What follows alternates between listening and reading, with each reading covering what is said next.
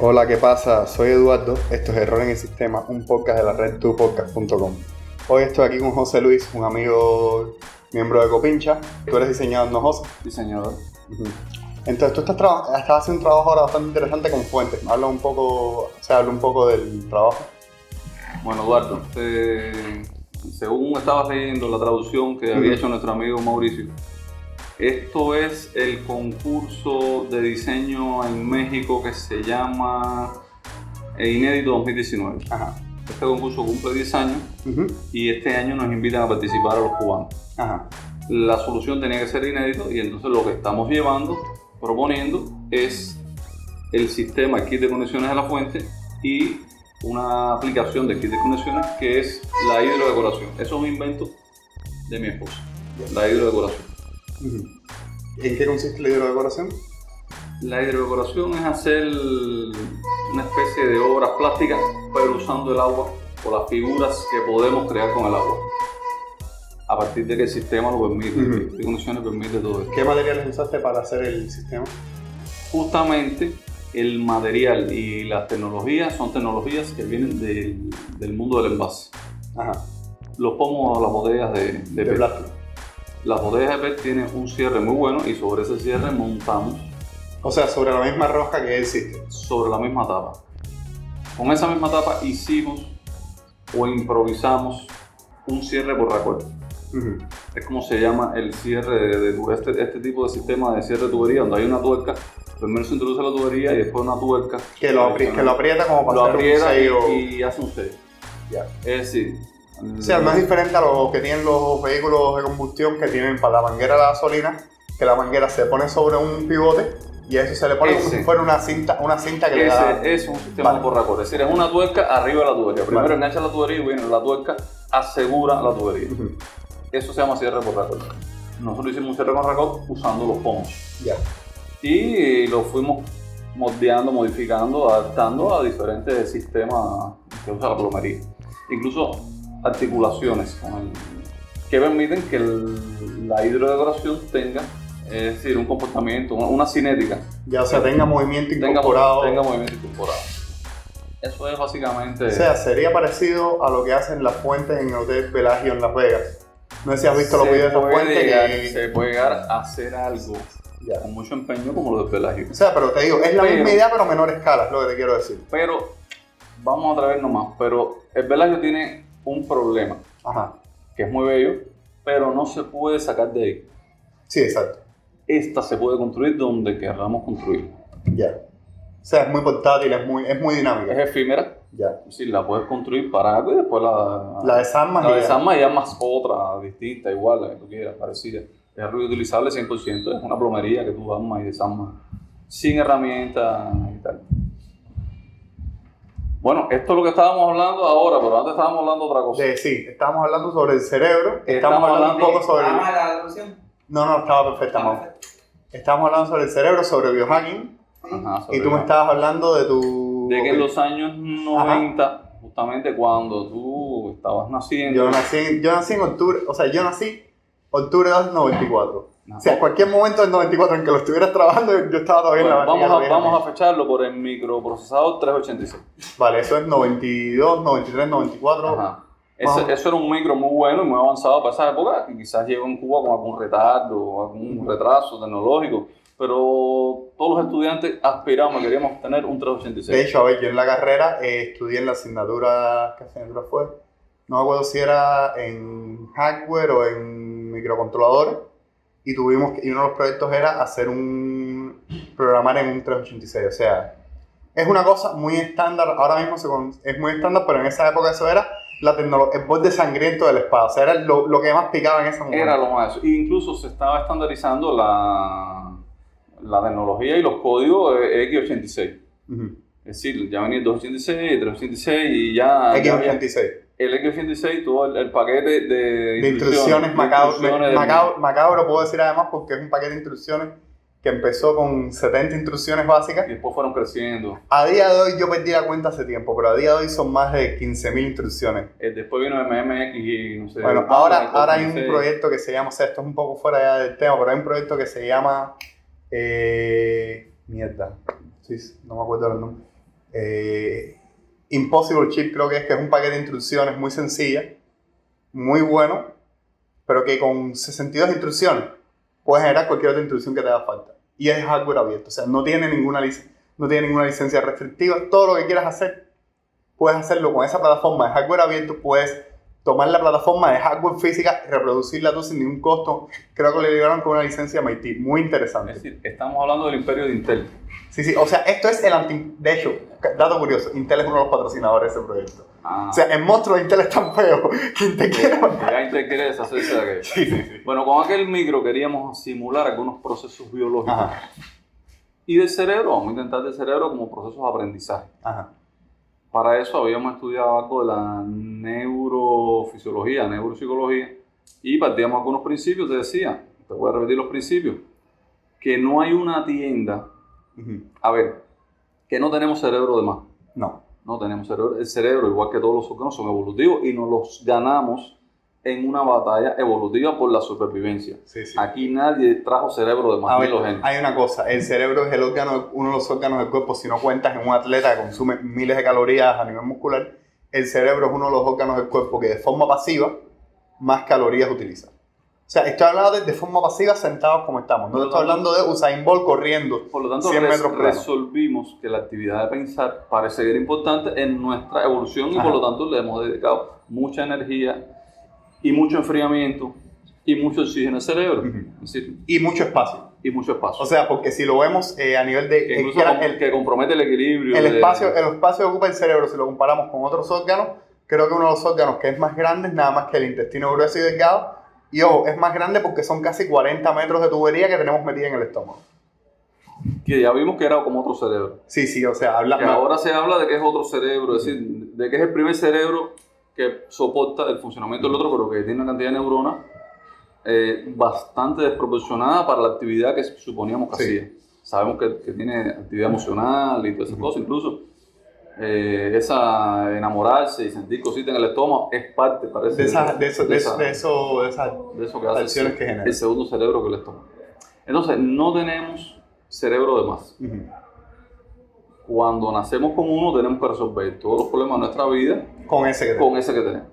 No hay una tienda de cerebro, y por ahí había empezado la conversación porque ahora el, el, hacking, el biohack, quiere, parece que ayudar. Elon Musk tiene una empresa, o sea, una de las miles de empresas de Elon Musk. Él está, eh, él quiere dominar el mundo. O sea, yo tengo la teoría de que Elon Musk va a ser el dios emperador. No sé si alguna vez viste Dune o leíste los libros de Dune de Frank Herbert. En los libros de Dune, el personaje principal en los tres libros originales es el dios emperador del planeta Dune. Ah. O sea, Dune es un planeta desértico y unos gusanos enormes. La teoría que tengo es que Elon Musk está generando tecnología, o sea, tiene Solar City, para paneles solares. Bueno, Solar City era parte de Tesla, pero tenía Solar City que era el tema de paneles. SpaceX, Tesla. SpaceX, pero oye. oye ¿Y cuál es la, la tienda de, de, comercio electrónico que tenía él? No, no, él fue uno de los fundadores. O sea, su primera empresa en Estados Unidos grande fue PayPal. Pero en esa época no se llamaba PayPal, se llamaba X. X. X.com. Entonces PayPal existía, pero ellos absorbieron a PayPal en algún momento y después en 2001 creo vendió PayPal a Amazon. Ahí es pesos. Pero el tema con Elon Musk es el siguiente. Él tiene ya los carros, o sea, tiene los Tesla. Tiene SpaceX. Los cohetes que se parquean. Los cohetes que se parquean, o sea, y ahora tiene un cohete enorme, muy fálico. Cuando te digo fálico, te digo sí, que, es el que puede llegar a Marte. Que puede llegar a Marte. Pero entonces además tiene... Eh, es decir, un cohete fálico que puede llegar a que Marte. puede llegar a Marte. Tienes que tener cuidado, no sea que te llamen... Que, te, que preña Marte, no sea que... Pero, a ver, tiene SpaceX, tiene Tesla, tiene, eh, junto con su hermano, tiene una empresa que se llama Square Roots, que se dedica a hacer eh, jardinería en contenedores en, la ciudad, en, las, en las ciudades. Ya tenemos transporte, o sea, transporte hasta Marte y transporte dentro de Marte. Generación de energía de Marte, generación de, comida. Y, terraformación. Y terraformación. Y tiene otra empresa. Quiere, llenar, quiere tirar cohetes nucleares. Cohetes nucleares para un invento. Espérate, tiene otra empresa que es la que menos publicidad le ha dado, que es una que se llama eh, Neuralink. Básicamente Neuralink es lo que hace porque esto es escojonante. ¿Es una empresa de inteligencia artificial? No, es una empresa de interfaz cerebro-computadora. ¿Cuál es el plan de la empresa? Básicamente tienes un implante, te voy a buscar una foto para que lo veas, creo que es más o menos de este tamaño, con USB tipo C. Te hacen una operación con una máquina que acojona, la máquina es un aparato lleno de patas y cosas. O sea, si tú vieras una película de alguien... Que te cose, te cose No, no, que te inyecte una aguja, la aguja va guiada con una microcámara, evita los vasos sanguíneos del cerebro y te permite una conexión para leer, creo que eran hasta 15.000 neuronas, a la, hasta, hasta grupos de 15.000 neuronas, y leer y enviar impulsos eléctricos a esas 15.000 neuronas. Básicamente lo que va a hacer Elon Musk es que en el futuro estás actualizando tu Neuralink, te llega un virus y te quedas catatónico. o sea, imagínate, mi vida voy a actualizar un momentico, dame un chance. Ay, la actualización media disfunción eréctil. bueno, volviendo a la gente, al 386 y a 2. El cerebro nos toca uno. Nos toca uno. Aunque ya lo estamos expandiendo, o sea, utilizar un móvil. ¿Cuántos números de teléfono? Espérate, cuando, antes que llegaran los móviles, ¿cuántos números de teléfono recordabas de memoria? Porque yo me acuerdo que en 2009 era un niño noveno grado, yo me acordaba siete teléfonos de memoria. O sea, siete teléfonos que para mí saberme siete teléfonos y saber marcarlo súper rápido, eso era la gloria. Yo me acordaba siete teléfonos y un número de tarjeta de llamada, o sea, una tarjeta propia. Ah, y, y esos teléfonos tú tenías que teclearlos. Sí. ¿O los pasabas por un disco? No, no, eh, en la casa tuvimos discado, creo que hasta que estaba en cuarto grado, o sea, era tecleado. Ah, era tecleado. Era, o sea, mucha memoria muscular pero me acordaba. O sea, ya no me acuerdo, nada más que me acuerdo de dos números de eso, que es el de casa de mi madre que se mantiene y el de casa de mi abuelo. Qué bien, pero, buena memoria. O sea, no, a ver, básicamente porque los tengo que llamar todo el tiempo, pero te quiero decir, ¿cuántos teléfonos, números de teléfono tú puedes recordar? Pues no, creo que ninguno. Creo que, ninguno. ¿Cuántos tienes en tu móvil ahora mismo? No, un listado. Un listado de, de, personas que creo que llamé una sola vez y están ahí. o personas que te dijeron, a lo mejor deberías llamar a fulanito, apunta su teléfono. Ajá, y nunca lo llamado. ya nuestro teléfono básicamente es una extensión de nuestro cerebro porque es un banco de almacenamiento que llevas contigo todo el tiempo. O sea, indudablemente es un banco de almacenamiento y cuando se te acaba la batería en móvil, puede ser una pequeña crisis existencial no tener batería en el móvil. No, tremendo, tremendo. No, no, pero a ver, lo que le quiero decir es, tenemos un cerebro, pero ya existen eh, cosas que nos permiten de forma pasiva y sin pensarlo mucho, aumentar nuestra capacidad de información. Porque ahora mismo yo cojo mi móvil y tengo el internet o sea, tengo eh, un repositorio con todo el conocimiento de la humanidad, que es el Internet, a la punta de mis dedos o a la velocidad que me permite el ser móvil, que es random casi aquí con Tesla. Pero lo que te quiero decir es, es decir, que tenemos a nuestra disposición un algoritmo que, hizo, que hizo Google y su equipo. Ajá, tenemos a nuestra disposición. Que nos conecta Ajá, tenemos a nuestra, disposición la información del mundo. Bidireccionalmente, es decir, le preguntamos a Google y, y, al mismo tiempo le aportamos nuestra inquietud. Ajá. Y ella está construyendo. Sí, pero lo que te quiero decir es que tenemos un solo cerebro, pero ya de cierta forma, sin hacer una operación invasiva, ya estamos, eh, ya tenemos algo que expande nuestro cerebro. O sea, si lo piensas así. Sí. O sea, tenemos un solo cerebro, pero hemos encontrado bancos de memoria externos que nos permiten almacenar cosas.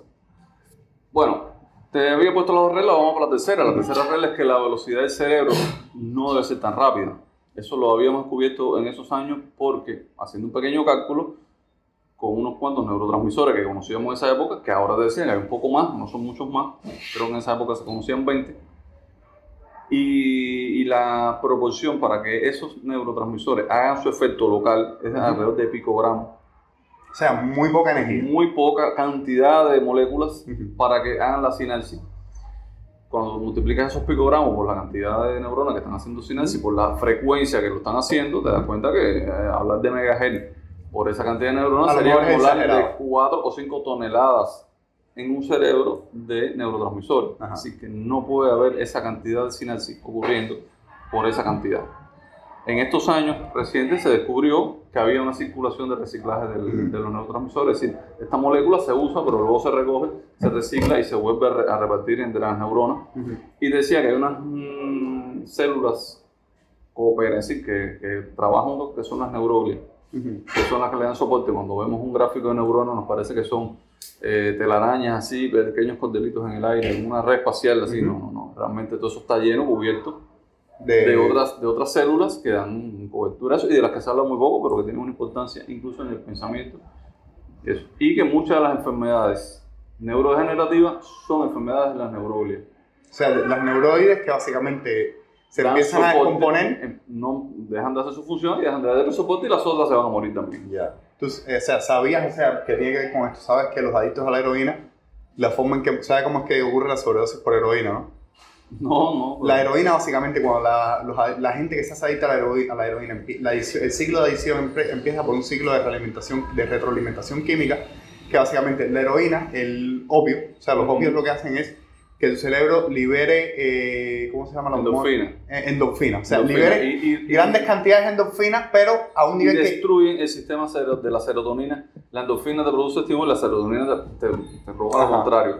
Pero esto destruye el sistema de la Pero serotonina. el problema es que tu cerebro... Por lo tanto, no llegas a ser feliz. No nunca. llegas a ser feliz, pero el tema es el siguiente. Casi todos los adictos a la heroína se la pasan, lo que le dicen persiguiendo el dragón, que es persiguiendo ese primer eh, momento eufórico que tuvieron la primera vez que lo usaron. Y que ya no vuelve a Que no lo vuelven a tener nunca porque tu cerebro empieza a desarrollar cierta tolerancia y tú para alcanzar niveles semejantes a los previos tienes que aumentar, aumenta, o sea, tú aumentas constantemente el nivel de, mm, que, de sustancia que vas inyectando a tu cuerpo. Bueno, llega un momento en que tus receptores cerebrales están tan saturados que es tóxico y eso es lo que te produce esas convulsiones. Pero hay un químico que es inhalable, Ujú. que existe en forma inhalable y en líquida, que básicamente estás teniendo una sobredosis y en cualquier otro caso, Y no, y no se daña. no, no, a ver, básicamente el líquido eh, te lo inyectan, o sea, te lo hacen inhalar y mágicamente estás en plena sobredosis, mágicamente vuelves a la vida. O sea, el líquido literalmente lo que hace es un, es un bloqueador de, De todo el efecto. de todo el efecto. O sea, básicamente limpia tu cerebro en cuestión de segundos, pasas a estar en una sobredosis a despertarte, o sea, mareado, Sí, pero, eh, básicamente- Resaca, de una resaca. con una, res- o sea, una especie de resaca. jodida, pero bueno. pero básicamente vivo. sobrevives a la so- o sea si te capturan en cualquier momento a la sobredosis el daño cerebral porque cuando tienes o sea cuando tienes este efecto de que tu cerebro está inundado una cosa, cuando tenga ese líquido, entonces me inyecto la. no no no Ah. te inyectes no, nunca te deberías inyectar No, pero Nunca no voy a intentarlo hasta que no tenga No, no, no, no, no, mejor mira, me mejor no lo hagas. mejor no lo hagas Pero bueno, cuando lo consiga, le meto mano al otro porque sé que no es feliz. mejor no lo hagas pero a ver el tema es lo que te quiero decir es que Hay- hay el, el cerebro tiene un equilibrio muy frágil. sí Muy frágil, muy frágil. Cualquier cosa. Estamos viviendo al borde de la locura. Siempre.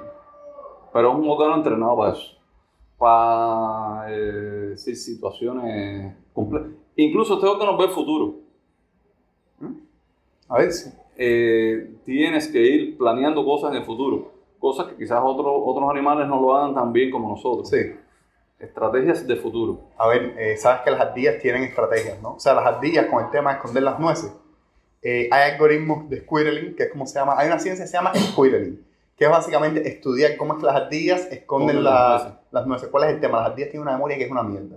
Las ardillas normalmente para sobrevivir al invierno en los países que nieva, esconden 40 veces la cantidad de bellotas que necesitan consumir porque asumen que A, no se van a acordar de dónde están las bellotas y B, otros predadores Le van a, le van, a, le van a robar las bellotas. Entonces esconden 40 veces la cantidad de bellotas, pero lo hacen en patrones muy específicos alrededor del área donde viven. Es decir, que van a tropezar con las bellotas. de O sea, es, es, es una ciencia, es una ciencia para estupidez. Voy a esconder tanta comida que por A por B me tengo que tropezar. me tengo, que- o sea, tengo que encontrar comida. O sea, pero es una cosa muy curiosa. Esconden, esconden matemáticamente 40 veces la cantidad de calorías que necesitan para sobrevivir. Bueno, ahora, ahora me llegaste al cuarto, al cuarto presupuesto.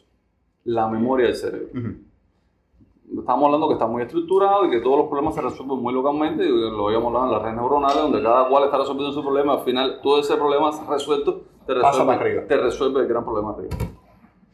Pero en el cerebro pasa una cosa, que mientras más eh, aprende, parece que como que la capacidad se multiplica. Ujú.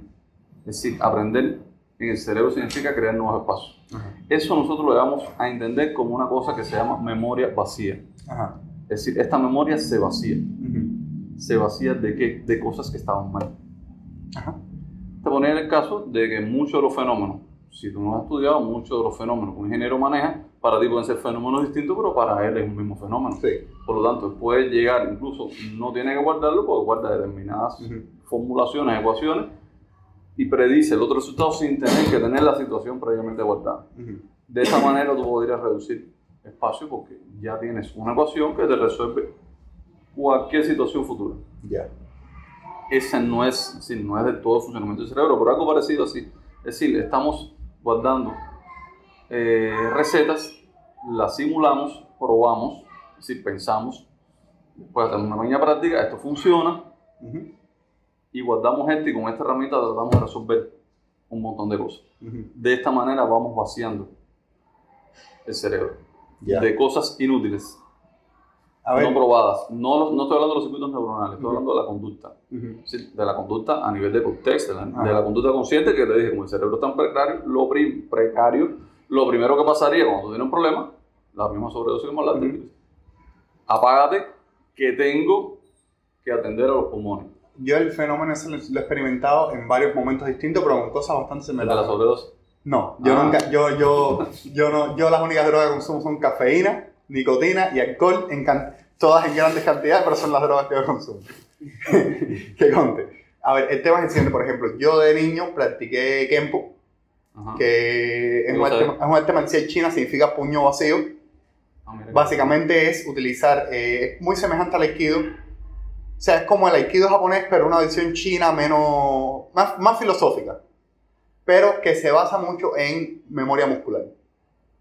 Se basa mucho en memoria muscular y en biomecánica. O sea, en el momento en que yo lo estudié de niño, no me explicaron que era memoria muscular y que era biomecánica. Eso es una cosa que en retrospectiva a empecé a entender porque eh, una vez me trataron de aceptar, años después, o sea, años después de haber estado vinculado a eso, estuve vinculado, haciendo Kempo por siete años durante mi vida, y años después me fueron a aceptar, y la forma en que empujé a la persona fue con un golpe de puño vacío, o sea, básicamente fue un golpe en plexo solar con la palma de la mano, que es un movimiento básico.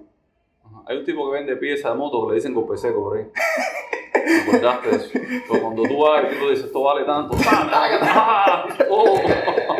Me parece que practica Bueno, eh, pero después, ahora, cuando empecé a hacer ejercicio de nuevo en un gimnasio, después de muchos años y dejando que este, este templo de la perdición fuera más perdición todavía, empecé a hacer ejercicio en un gimnasio y el entrenador me decía, mira, cuando vayas a hacer el ejercicio este, esta es la primera parte para el ejercicio de levantamiento de pesa completo, pero este ejercicio, hacer el peso muerto levantándolo hasta aquí, es la primera parte de ese ejercicio. Y después, con el tiempo, conforme he estado haciendo cosas, he visto que los ejercicios que hago todos, a la larga son para lograr ese ejercicio de el levantamiento de pesas, que tú ves en un solo movimiento. Ese ejercicio tiene varias partes. La primera es el, el movimiento este de levantar la pesa hasta aquí. La segunda vendría a ser el que tú ves en las Olimpiadas, que lo suben hasta la altura de la quijada y después ese último levantamiento hasta arriba. A ver, Eduardo, este tema a nivel de cerebro, lo que el cerebro hace es que parezca. Cuando los demás ven eso, hablamos de eso el otro día, ven que parece fácil. Sí. Cualquiera que ve que tú lo haces, que ya tu cerebro lo hace, no titubea en ningún movimiento. A ver, tú ves a pose soltar y tú crees que soltar es fácil. Exacto. Tú ves Yo voy, a pose, yo voy a pose soltar y yo digo, soltar es fácil, después meto el quítate, cautín en- quítate que lo hago yo. meto el cautín en una Apártate. placa y ves que la mitad, la mitad de los transistores que hay en la placa empiezan a volar porque el cautín va de ave y no toca donde tiene que tocar. Esa estructura de habilidades, eh, el cerebro se va quitando problemas superfluos porque ya va entrenando un camino perfecto. Como quiera que lo ponga, el tipo lo, lo saca bien, lo, lo resuelve. Al ballet y tú dices, ah, esa gente. Te quedas dormido pensando que tú puedes hacer eso. Que algo como eso a ti, nada más que es subirte y ¿Tú nunca has hacerlo. visto un bailarín de ballet o una bailarina de ballet las piernas que tienen? Un amigo mío que... El otro día salió la noticia y, y quiero que saques que se murieron unos niños tratando de imitar a una youtuber Ajá. que cocina en la oficina. Tiene un canal de YouTube, esta mujer lleva las cosas y cocina con lo que tiene en la oficina. Claro, no es una oficina, ya es un estudio de porque no sé cuántos millones de seguidores en China. Sí, o sea, mi, mi oficina mierda. Ajá. Pero tiene muchos jóvenes seguidores y se mataron. Tratando de imitarme. gente sí, le explotó una lata de, de refresco y se cortó no sé qué, y a otra niña le explotó, y los padres están Demandándolo. demandándola y, Hey. y creo que van a ganar la demanda. Bueno, en fin. No, pero lo que te quería decir, lo que te quería decir del ballet, un amigo mío que se graduó de física, Leonardo, o sea, es una de las personas más inteligentes que conozco, muy buen físico, ahora está estudiando un doctorado en Pensilvania, en Estados Unidos. Él fue bailarín de ballet cuando joven. Pero tú sabes por qué tuvo que dejar el ballet. Desarrolló tanta masa muscular en las piernas que los doctores tenían miedo a que la misma masa muscular que tenía le acabara, no, no, que le acabara ahogando los nervios de las piernas. O sea, llegó un punto en que íbamos caminando y el- los músculos se, o sea, estaban tan eso que perdía la sensación de la rodilla hacia abajo. Oh, ¿Y sabes cómo lo descubrimos? Porque un día se encajó un cristal en pie. y no se dio cuenta. y, nos- y estábamos caminando. O sea, no es que estaba caliente, es que estábamos caminando y tenía tanta masa muscular que perdió, que perdía la sensación. Oye, eh, me encanta la conversación, pero ahora sí me tengo Bueno, José, mi hermano. un placer. Después Voy a de- dejar un vínculo a la obra tuya en la que vaya- lo que vas a presentar. Voy a de dejar un vínculo, en la, un vínculo en la descripción del podcast y a la página tuya de Facebook, que es donde pones también algunas de las cosas en que trabajas. Y quedamos en. Ah, una presentación que vamos a subir a. de los desechos. Ah, de a Web Drive, de eso voy a hablar ahora, ahora con Madrid, con Mauricio cuando lo entreviste. Ajá. no, verdad que sí. Sí. Oye, un gustazo. ¿vale? Dale, brother. Que me espera para amanecer. Bueno, y hasta aquí les dejo toda la información de lo que hablamos si la encuentro en la, en la descripción del podcast. Nos vemos en el próximo.